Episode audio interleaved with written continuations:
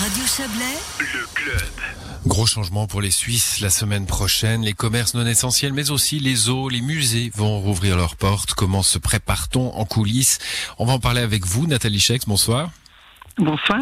Vous êtes la directrice du musée Yéniche à Vevey. Alors, euh, euh, votre institution, comme d'autres, rouvriront leurs portes la semaine prochaine. C'est le cas d'ailleurs du musée Yéniche, parce que toutes ne, ne le feront pas. hein. Certaines attendent le, le début avril.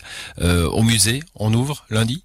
On ouvre mardi Mardi. avec beaucoup de joie, avec beaucoup d'impatience.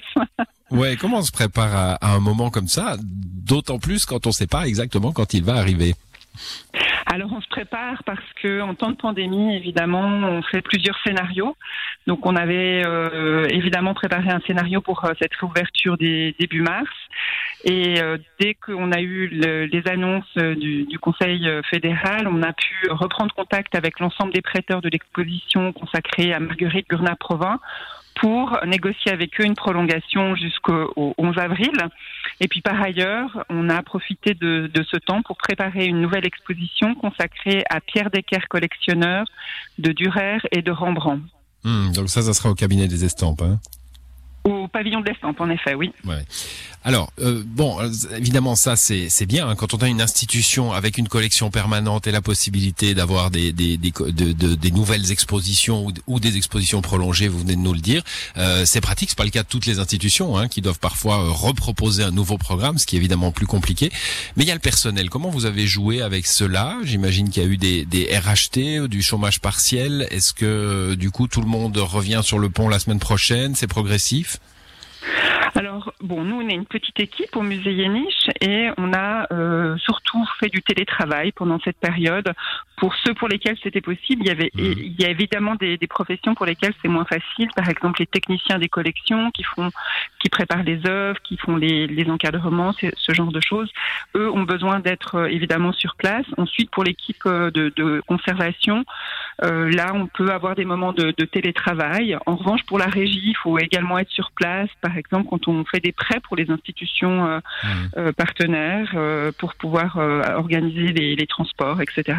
Mais justement, on sait hein, que dans, dans le monde des musées, tu as un, immense réseau en fait. Euh, les, les œuvres s'échangent, il y a des euh, y a des expositions qui se montent. Est-ce que euh, cette période tout à fait étrange que nous vivons depuis bientôt une année a, bouleversé un petit peu ce, ce, ce- ces rapports bien huilés entre les différentes institutions? Alors, bon, ce qui, c'est- ce qui est évident pour toutes les institutions, c'est qu'on doit faire avec un nouveau paramètre qui est l'incertitude, et donc Mhm. qui oblige évidemment à la fois à beaucoup de souplesse et à beaucoup de réactivité. Donc nous, pendant cette période, par exemple, on a pu euh, prêter des œuvres, notamment euh, on a prêté La femme joyeuse de Ferdinand Hodler au, au musée de Winterthur, on a prêté euh, récemment deux Giacometti pour une exposition au Palais Lumière à Évian, alors que le Palais Lumière est actuellement fermé. Donc c'est vrai qu'on doit tous s'adapter et moi je dirais surtout ce qui nous tient à cœur, c'est de pouvoir euh, montrer beaucoup de solidarité durant cette période. Les œuvres d'art traversent plus facilement les frontières que les gens en ce moment ou... Et ben, elles n'ont pas besoin de tests PCR. Oui, c'est ça. Mais bon, ça reste sur les surfaces, hein, cette saloperie. Ah oui, il paraît.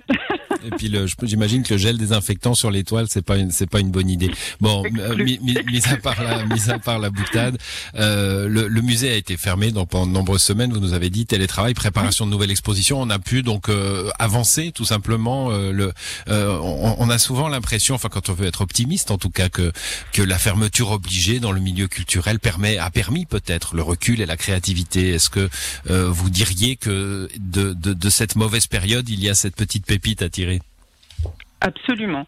Je dirais deux choses. D'abord que, contrairement à ce qu'on peut imaginer quand un musée est fermé, en fait, nous, on travaille en continu parce que toutes les tâches de conservation, d'inventaire, de préparation des, des campagnes de restauration, de recherche, tout, tout ce travail-là, il se fait en permanence, que le musée soit ouvert au public ou non.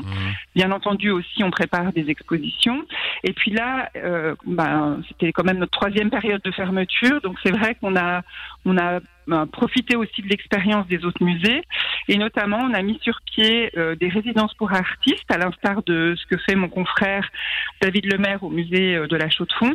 Et ça, c'est vraiment une chose qui a très bien marché. On a reçu énormément de candidatures et les, les résidences ont commencé depuis euh, le mois de février pour, pour le plus grand bonheur des artistes et le nôtre aussi.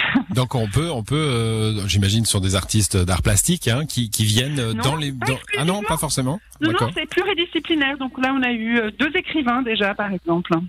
Ok, et ils peuvent travailler dans les murs? Voilà, c'est ça. On, on leur, euh, on leur met des salles à disposition, des tables, des chaises, et puis ensuite, en fait, on les laisse s'inspirer, euh, ben, entourés de toutes ces œuvres. Disons, c'est un, un, contexte très inspirant pour leur travail, et puis en même temps, il y a un calme et ah seul, une disponibilité. C'est un rêve, ça. Exactement, qui leur permet d'avancer leur, leur travail artistique. Hein.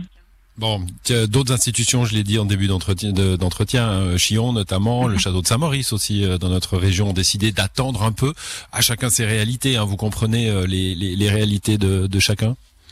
Ah bah, évidemment, disons, une maison comme le château de Chillon implique, enfin, l'ouverture d'une telle institution implique un nombre de collaborateurs considérable, ce qui n'est pas notre cas évidemment à. Vevey.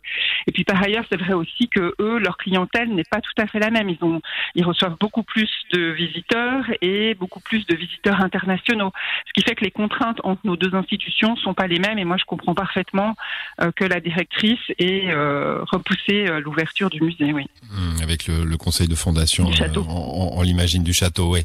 Euh, Une dernière question, Nathalie Chex. Alors productivité, euh, créativité, vous nous l'avez dit. Est-ce que pour autant il y a des inquiétudes à se faire pour la maison? C'est de l'argent public, donc a priori euh, on n'a pas la menace de la clé sous la porte, mais les pertes financières ont été importantes, j'imagine. Comment comment on, se retourne de cela?